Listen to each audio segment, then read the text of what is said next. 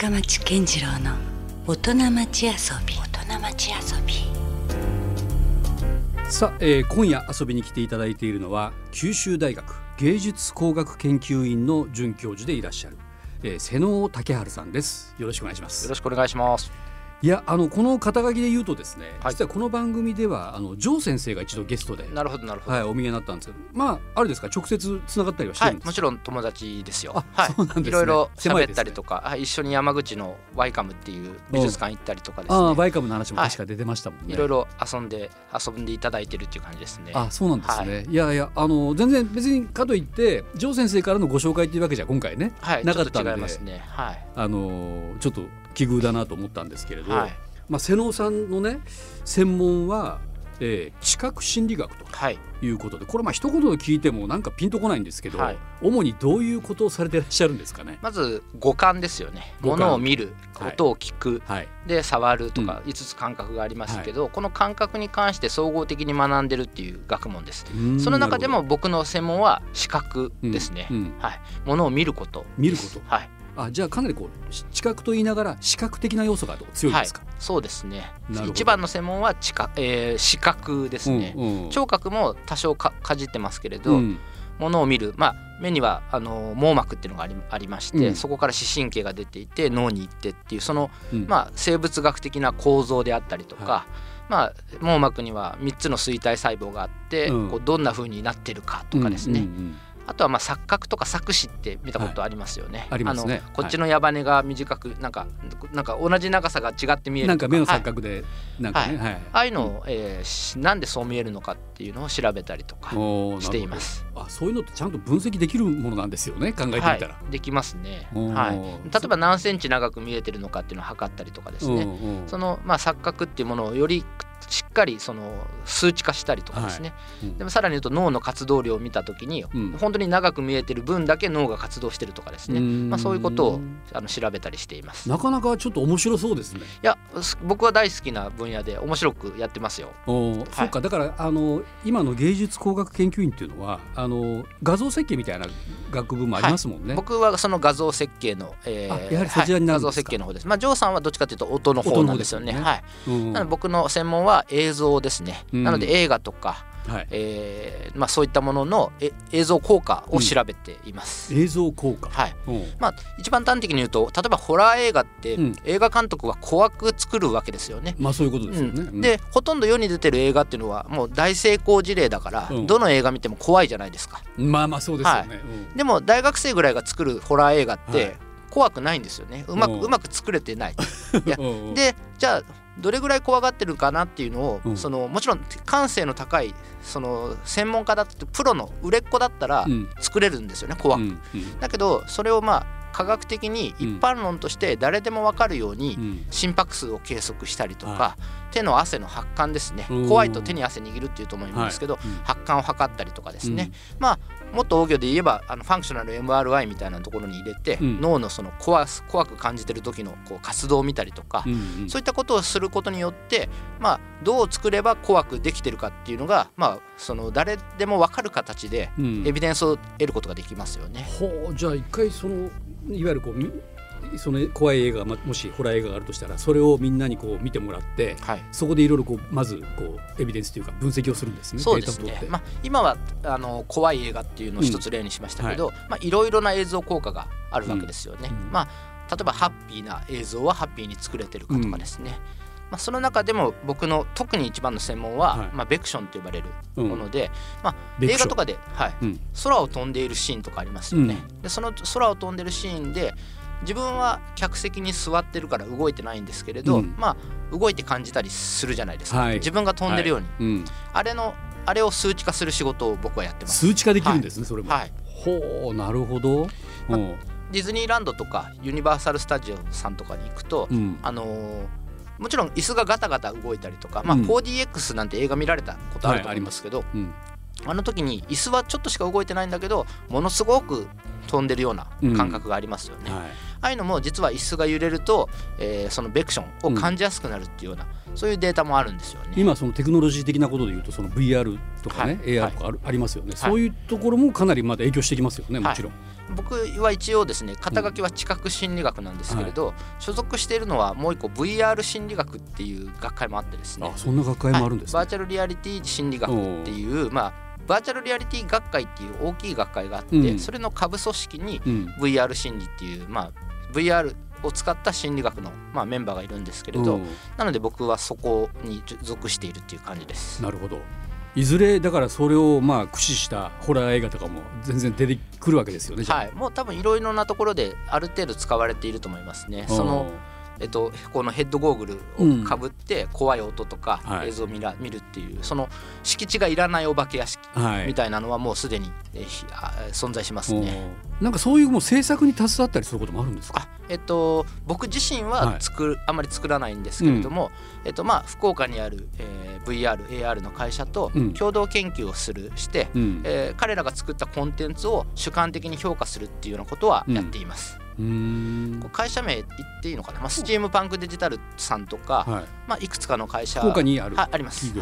はい。そういうところで新しく作ったシステムがうん。心理的にどうかうんっていうのをやっています。なるほどほういろんななんかだからたちょっと多岐にわたりそうですよねそう考えていくとね、まあ、ひでも広い意味で言うとやっぱり物がどう見えるかですね。うん。例えばうん AR あのオーギュメンティッドリアリティって言ってですね、うん。深町さんがここにいなくても、はい。こうメメガネをかけてるともう 3D の深町さんがあたかもここにいるみたいな、そのホロホログラムじゃないけど、はい。そんな感じで、うん。そういう技術があるんですけれど、おうそそういったそういうのも映像なんですよね結局、なので映像があってその深町さんと AR の深町さんと喋った時に、うん。どれぐらいこう深町さんの印象っていうのが僕に正しく伝わるか、それをまあ心理実験するわけですよね。はい。でまあ、そういうことをやってます。ね例えばですけど今うん。深町さんの要望、様子をですね、うん。僕が家に帰ってきた時時に、うん。えっと、髪の色は何色だったかとか、うん。何を着てたかっていうのがどれぐらい覚えてるかっていうのを、まあ記憶の部分はいですね、それは。テストするんですね。でその記憶のテストが本物を見た時とうん。AR の深町さんを見た時で、うん。画像としてはほとんど同じなのに、うん。AR を見た時になんか情報が欠落していると。例えば金髪だっていうのは分かるけれども、う右分けだったか左分けだったかっていうのはが AR だと分からないけうん。ど対面だったら分かる。うん。そんなことがあるんですよね。そういう時にうん。AR っていうのはまだまだその情報のえー伝達効率がうん。悪いっていう、うん。そういうことが言えるんですよね。なるほど。ということはそれを精度を上げるっていうことにまたつながっているわけですね、はい。そうですね。うん。なのでその漠然と AR だと伝わらないよねとか、うん。よくあの Zoom だとなんか寂しいよねっていうまあ僕もおじさんですけど、うん。おじさんとかおじいさんとかってうん。いやいや対面に勝るあれはないよって 言う言うと思うんですけど、うんうんそれが本当なのかって言われた時に、やっぱりエビデンスを出すのが心理学者の役目で、うん。今言ったみたいにじゃあ記憶の定着率情報の、えー漏れがないか情報の伝わりの漏れに関して計測することによって、うん。AR と対面を本当にエビデンスベースで議論することを始めるっていうのが、まあ、僕たちがやってるうん。VR 心理っていう分野ですね。うん、なるほどね。なんかそのむしろじゃあそのバーチャルの方がすごくこうリアルなはい。体感ができるケースもあり得るそれはありまます。それはですね、僕うん今まさにスチームパンクデジタルさんとはい一緒にやってて、えー AR が勝つ側面があります。うんというのもですね、AR ってまだまだあのあんまりしたことがない人が多いんですよね。うん。なので AR 深町さんがうん。目の前にボーンと現れると大喜びするような、うん。あの若い方とかがいるんですよ。そうするとですねうん。これ気分一致効果っていう心理学の効果なんですけどあのワクワクしてるとうん。その人もその人がワクワクさせてくれてると思い込むんでうん。そのその人の印象が良くなったりするんですよ。なので僕がやってるデータだと AR で登場すると、うん。その人の人物のキャラとしての人気が高まるっていうデータがあります。ほうただもちろんただ効果はですね AR に慣れてる人だとうん。それほどワクワクしないから、うんうんそういう割増効果はあまり起きなかったり。ちょっとこうビギナーズラックじゃないけど、はい。その最初の方がよりインパクトは強いと、まあ、うん要するにディズニーランドとか行った時ワクワクするじゃないですか。まあ確かに初めての方がやっぱり興奮ありますよね、はい。もちろん。で、うん。そのワクワクをまあそのなんだ相手そのワクワクミッキーが好きっていうのはやっぱりワクワクの体験をさせてくれるっていう時に一番の原因貴族として、ミッキーっていうものに向かうと、うん。ミッキーは素晴らしいってなりますよね。そんなことで AR っていう不思議な体験で得られたワクワクをうん。目の前のいの人に帰属するんですようね。んはい。まあ専門用語で言うとご貴族なんて言います、ね。ご貴族。はい。うん。まあ誤った貴族です、ね。ああそっちのね、はい。うんうん。丁寧な言い方違います。あの 恩貴族じゃなくてくて。あの誤った貴族です誤った貴族をしてしまう有名な例だと、うん。あの吊り橋効果ってあるじゃないですか。はいはい。あれうん吊り橋でドキドキしてると、うん。そのドキドキが相手に、うん。その吊り橋であった相手に帰属される、うん。これがご貴族のうん。最たる例なんですけどうん。うん。別に吊り橋を用いなくても AR とか VR っていうようなうん。新しい、えー体験を提供するとうん。それを提供してくれる相手がよりよく見えるってことですね。なるほどね。だからなんかその今の先生の話をお伺いしてるとこうやっぱり結構人間の感覚っていい加減なものだったりもするじゃないですか。はい、でそれはむしろそれがそれでいいのかうんうんあるいはもっとなんかなんか違う進化をしないした方がいいのかっていうことで言うとどうなんですかね？えーっとですねいい加減な面もあるし、うんいい加減でない面もある両方あるのが、うんその人間の知覚の奥深さかなと思いますね。なるほど。うん要するに、えーとあまあ、要するにとかじゃなくてあの例えば街頭テレビで力道山が映ってた時代なんて、うんうん。もうちっちゃい力道山が荒い映像で出てたけど、うん。それでも国民はめちゃめちゃ熱狂するわけじゃあないですか。んだけ黒山の人だかりになってね。うん。だからああいうぐらい荒い情報でもうん。人間の心っていうのは躍動するんですけど、うん。一方で今の 4K8K の美しさっていうのをうん。感じ取る能力もありますよね。うん。それを感じ取れるからこそ進化してるわけですよね。うん。だからやっぱやっぱり 8K はすごいと、うん。4K より 8K はやっぱすごいなって、うん。それが人間感じ取れるその感覚の細やかさっていうのもある一方で、うん。街頭テレビの力道山で十分満足できるっていう、うん。その2つの面が人間には不思議ですね。あ,、はい、ありますね。その辺がまたなんかねこうい。ろいろこう突き進めていくと面白いはい、データが出てきたりするんでしょうねきっとね。はい。えーまあ、瀬能さんといえば最新書籍で、まあ、未来は決まっており自分の意思など存在しないはい。心理学的決定論というねなかなかなタイトルの、はい。はい、ショッキングなタイトルの本が新書で出ましたけども、はい、まあ、この話もちょっとねお伺いしていきたいなと思うんですよ。これはなかなかな言葉じゃないですか。そうですね。未来は決まっていて自分の意思は存在しないとはい。いう言い方。はい。まあうん。き突き詰めるとこの一言になるんですよね、うん。本本で一番伝えたかったことっていうのはですね。結論的なタイトルそうですね。はい、うん。で僕自身もおおむねそういうふうにし信じながらうん、生き生きているというか、うん。はい、そんなふうなは思ってるんですけど、ね、あまりこうじゃあそのなんていうんですかいろんなこう偶然性っていうのも当然生活していったり生きていくうちにありますよね、自分の中に、それも実は最初からもうそうですね。必然だと思って必然だと、はい、例えばあのー人生ゲームって、うん、ほとんどルーレットで何が出るかって運じゃないですか。そうですね。ほぼほぼほぼずっと運なんですけど、うん。あのー1位になると超嬉しいし、うん。ビリになるとクソって思いますよね、うんでも誰もあんなの運だぞ運だからやらないなんていう人はあほとんどいないですよ、ねうん。そんな人いたら多分いじめられる感じになるじゃないですか。うんうん。でもあの僕たちの人生もそういう人生ゲームみたいなもんなんですよ、うん。ほとんど運運。で、うん。その運っていうのは実は必然のことなんですけど、うん。でほとんど全部決まってるんだけど、うん。それに一喜一憂しているっていうう、んそういうふうに、えー僕は思ってますね。うんなるほど、例えばなんかチキンラーメン食べようと、うん。今日の夜チキンラーメンとる食べようと思ってスーパーでこうチキンラーメン取るとしますよね、でもふよくよく振り返ってみると2日前に、うん。えー朝ドラでチキンラーメンを見ているとか、うん。そういうふうに過去の行動の履歴うん。過去に外界から受けた刺激っていうものに対して、それが積もり積もっていって、うん。その履歴のすもう一番の突端に今っていうものがあるんですよね。うん。で全ての履歴に一つの、えー回がき決まっていくんですよ。はい、でチキンラーメンを取ると。うん。だけれどもあたかもそれは自分で選んだかのように思う。うん。けれども、うん。えー過去の刺激。まあ SR 主義って言うんですけど行動主義、スティミュラス義。レスポンス主義ってはい言うんですけど、うんえーまあ、人間はスティミュラス刺激を受けて、うん。それに自動的に反応しているに過ぎないよっていう、うん。そういう話なんですね。もうだからそれはチキンラーメンをもうつかまされてるわけですよね。そうですね。そのあら事前の外的な刺激があることによって、だけど自分で選んだよっていうその錯覚を我々は与えられて自分が決めたと思ってますよね、その時に。まあ、本にも書いてるんですけど、ん。好きなタイミングでこう手を上げるっていう、うん。まあ、右手をクッとするっていう時に、うん。えー右手をクッとするぞっていう意思を持った意思を持つのが、うん。まあえー動く0.3秒ぐらい前から、うん。えー意思を持ったってことが科学的に明らかにできるんですけど、うん。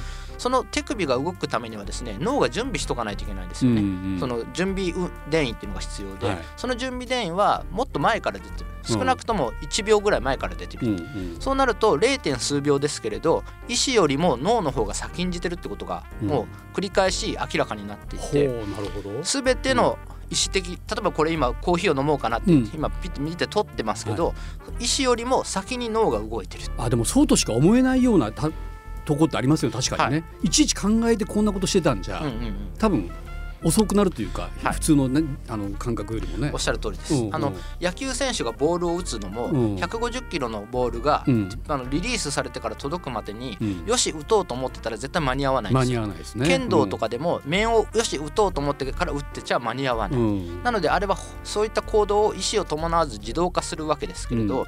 そういう時にすごく如実に行動の方が意思より先だなと思うんですけど、うん。実は全ての行動に対して意思の方があ意思は遅れてるんですよ。うん。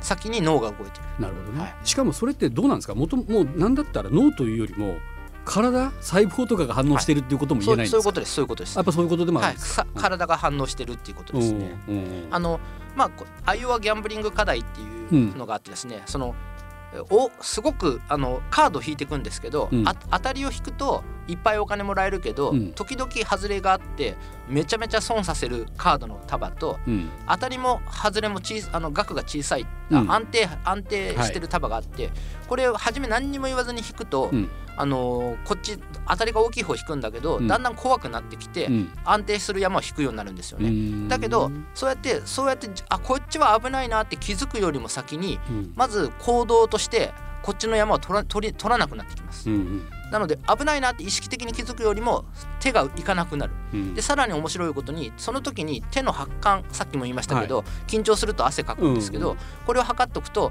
取らなく取るっていう行動が減るよりもさらに前からうん。手は汗かいてるんですよ。うん。なので体細胞は怖いっていうのが分かる。分かってるまず体細胞が怖いっていうのが分かって、うんその後に行動が取らなくなるっていう行動になって、うん。最終的に意思というか、うん。意識の面でこれは危ない山だから取りませんっていうのがうん。来る、そういう順序になるってことが分かってます。それもつまりこういうことですか？未来は決まっているし、まあそ自そこそうですね。に存在していないと、結局意思で行動しているっていうふうに考えてるんですけど、うん。それはほとんど意思の力はないと。うん。例えば僕なんかもちょっと小太りじゃないですか。うん。小太りまあ太ってないですけどね、あうん。まあ要するに痩せたいんだけど、うんうん。まあ、世の中も5万っていますよね。痩せたいと、本当に心から痩せたいと思ってるのにうん。痩せれない。うん。もし本当に意志の力が強いんであれば、うん。ダイエットなんて商売にならないぐらい、ん。えー成り立つはずがないんですよ商売として。ね、だけどみんな意志の力でどうにもならないわけですよね。うんアル中の人とかも、うん。もうやめたいやめたいと思ってるわけですよ。うん。だけどもう意思ではそう思うけどその意思の意思で行動は制御できなくて、うん。まあ、中毒としての身体が求めるってものですよね。うん。例えば、まあ、田代正史さんなんて4回ぐらい覚醒剤で捕まってますよね。あれももう本人もやめたいやめたいって公の場で何回も言ってますけど、やっぱり意志の力ではどうにもならないわけです。体がもうそれを欲してしまっているというか、はい、うん。それでさらに言うとあれですよね。その枯葉がこう風でふわっと落ちてくる、うん。あれってこう意志のある行為とは誰も思わないですよね。でもな猫はじゃあなんか顔をこうくねくね洗うと、うん。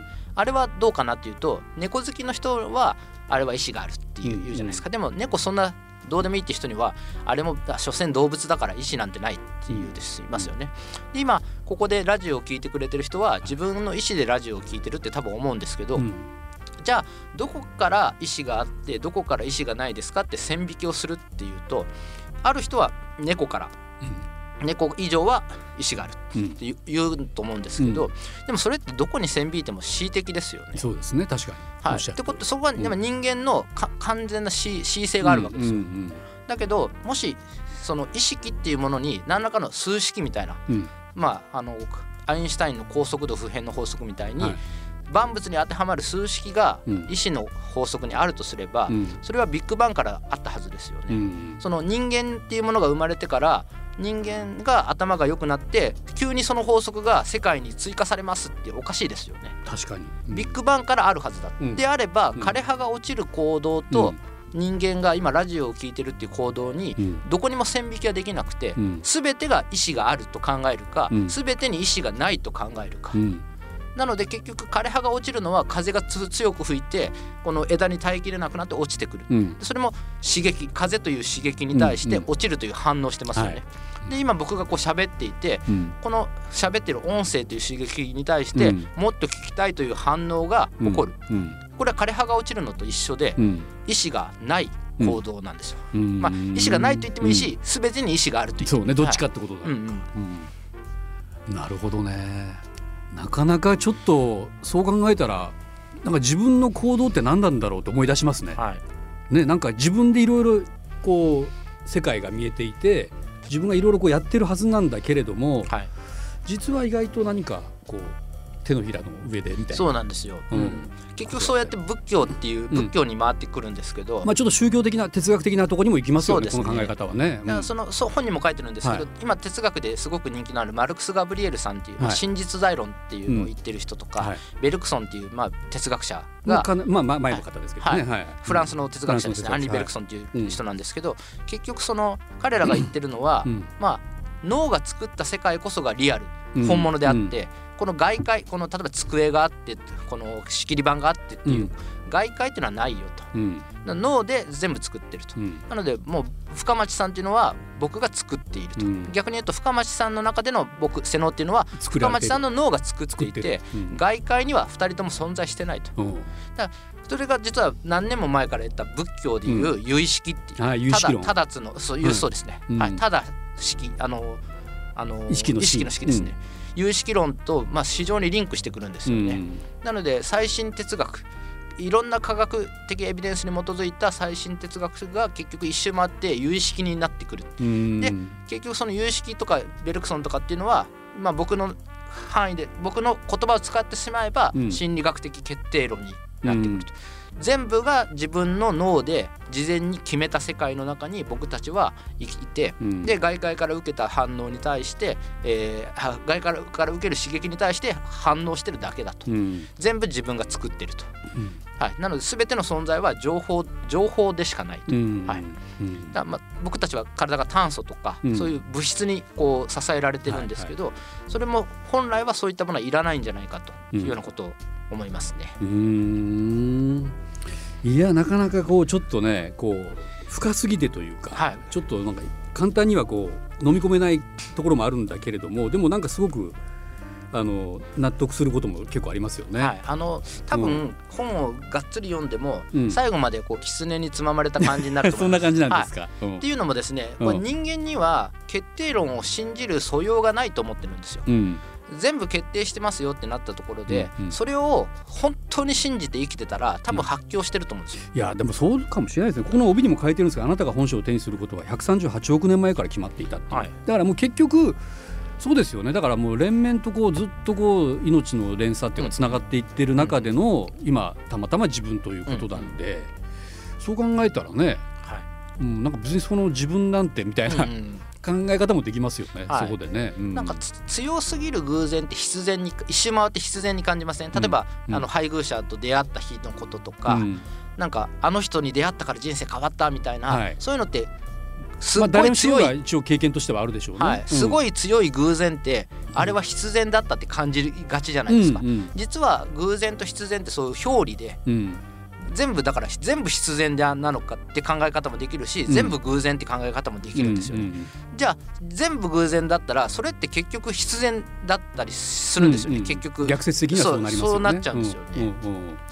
うんでそのこれは必然だよこれは偶然だよっていう線引きもあの人間の恣意性なんですよ。うん。例えば松山英樹が、うん。さんが、はい。あのオーガスタで、はい。えー優勝しましたよね、で彼はものすごい努力して、うん。すごい一生懸命一番練習家だって言われてますよね、うん。だから彼は自分の努力で、えー優勝したとも取れるけれど、うん。彼の親御さんって日本アマ選手権に出場するような、うん。プロゴルあプロゴルファーじゃないけどゴルフがすごく上手な方だったんですよ。でそういう家庭に生まれて英才教育を受けたっていうのは、うん。これはもうひある種のまあ偶然だし必然ですね。でそのだからだからオーガスタが取れたっていうわけですよね、うんうん。そうなった時にじゃあこのオーガスタを取ったっていうのはどこまでがうん。意志の力努力とかによるもので、どこまでが偶然なのかでこれどこに線引いても恣意的なんですよ。つまりもし数式で表せって言われてその松山がオーガスタ取ったのを数式で表せって言った時に、うん。線引きをしてしまうと数式で書けなくなってしまうようなことが起こる。うん。だったら全部必然だってもう生まれた瞬間からもううん。下手したらもう前世前々世ぐらいからうんうん全て決まってた,、そう考えるのがうん。なんか逆にフェアなんじゃないかなっていうそういう提案ですね。これが絶対正解だから信じなさいとか、そういう啓蒙の本じゃないんですよ。うん。あのこういう考え方もあるよっていうそういうことですね。だから別にその未来は決まっていると言いながらももちろんそれはあの自分で、まあ、どんどんどんどんまたこおっしゃる通りです。う動いくことによって変わっていくわけですはいよね。、本の中にも書いてるんですけど、うん決定論とセットになるのが受動的ニヒリズムって言って、うん全部決まってるんだから動力やめたとか、うんもう全部決まってるんだから何したっていいんでしょってなるんですけど、うんそれは違うとそうではないと。あの例えば未来にこう自分の伴侶が待っていて、うん。未来で素敵な伴侶が待ってるんだったらそこに向かって全速力で走っていく、うん。そういう生き方をやっぱりするべきだし、うん逆に言うとすごい辛いことが起こってももうそれは決まってたことだからうん。仕方ないとか、うん。例えば、まあ、自分が自殺したいような気持ちがあったとしても、うん。えっとどのみち死ねないっていうもしかしたら死ねないって決まってるかもしれないんだから、もうちょっと考え方を変えてみようとか、うん。そういうなんかちょっとした工夫で決まっている未来を明るいものと信じて、うん。えーそれにおおお怯れる怯えることなく進んでいけっていう、うん。うんそういうようなことはある意味すごくポジティブになれる一冊でもあるわけです、ね、僕はそうやってそういうふうに書いたつもりですね。ね決まってるから別に何も自分がそこにないということではないと。はい、うん。僕自身が発達障害で、おーはい。あアスペルガーなんですよ。もうこはい。れ診断もついてるんですけど、おうおうあのでまあ昔からなんかなんかやたら嫌われ者というかいやそうなん全然友達とかもできないし。今全然なんかでも逆に面白いとか言われたりもするん今は一周回ってそうですよね。ねうん。だけどだからそだからもしこれ聞いてる発達障害の人とか、自分は友達ができにくいとか、うん。いじめの対象になってるっていう人がいたら、うん。必ずその何らかで自分を輝かせて、うん。明るい未来が君には決まった明るい未来があるはずだから、うん。そこに今人生投げ出さずに歩いてってほしいっていうそういう本ですね。ああなるほど。そういう人にも響く、はい、僕自身がすごい辛かったんでなるほど、はい。うん、で僕すごい辛くてやっぱりなんでこんな生きなきゃいけないんだろうとか、こので人間のどこでこうそれ吹っ切れたんですか？何いや吹っ切れてないですよ。あまだまだ吹っ切れてまだ患ってる。そうですね。まだ 途中というか、はい。吹っ切れてなくて、うん、まあそまだ辛いですね、うん。うん。はい、まだ辛いけど、うん。でもまあ辛いけど、ううんん、頑張ってるってまあ頑張るっていうか考え方がそうですね。だいだぶまたまたはい。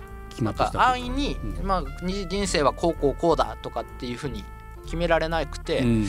どうすればいいのかな？でそれでまあずっと心理学をやってるんですよね、うん。人の心って不思議だなとか、うん。自分がなんでこんなにも辛くて悩んでるんだろうみたいな、うん。それ人間の心って一体何なんだろう？これといった正解が逆にないからこそはい面白いという、はい、うん。だからそうですね。職業としての心理学者っていうのをもう20年ぐらいやってるわけですけど、多分結構飽き普通だと飽きるぐらい長い時間なんですけど、うん。僕はまあ飽きずにやれてますね、うん。答えが出ないからずっとやれるっていうのはありますね。なんかそれはもう人間に対するもう最大の興味なんですかねやっぱりこれは、そうですね。多分瀬能さんをそうさせる理由そうですね。まあ人、そうですね、うん。うん。自分を癒すというか、うんまあ、じゃあ自分が言ってほしいようなことを書いてるんですよね。いやまあうん。ちょっとあれなんですけど僕家がすごい変な家でまあうんちょっと教育虐待ぐらいまあまああすごいやばい家だったんですよね。結構スパルタ的に異常な異常なですね。だまあ、だからそういう経歴僕の学歴とかその経歴になるんですけど、はい。なんでこんなに親は僕を深夜まで勉強させるのかなってずっと思ってたりとか、うん。なんでこんな朝6時から算数の問題解かなきゃいけないのかなってうんでずっと辛かったし、うん。その辛かった自分をどうやったらこうもうそれって決まってたことだから、うん。救うこ救おうと思ったら今っていう今の視点から過去をこう捉え直して、うん。まあなんだろう。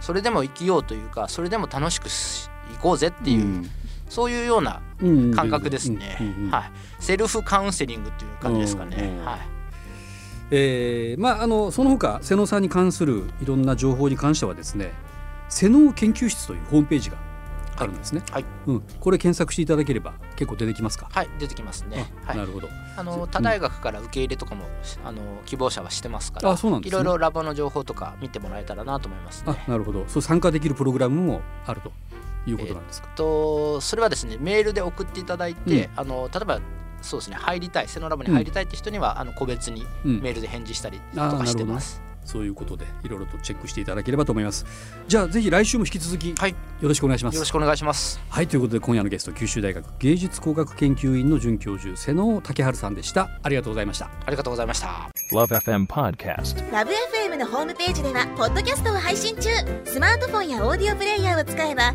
いつでもどこでもラブ f m が楽しめますラブ FM.co.jp にアクセスしてくださいね Love FM Podcast.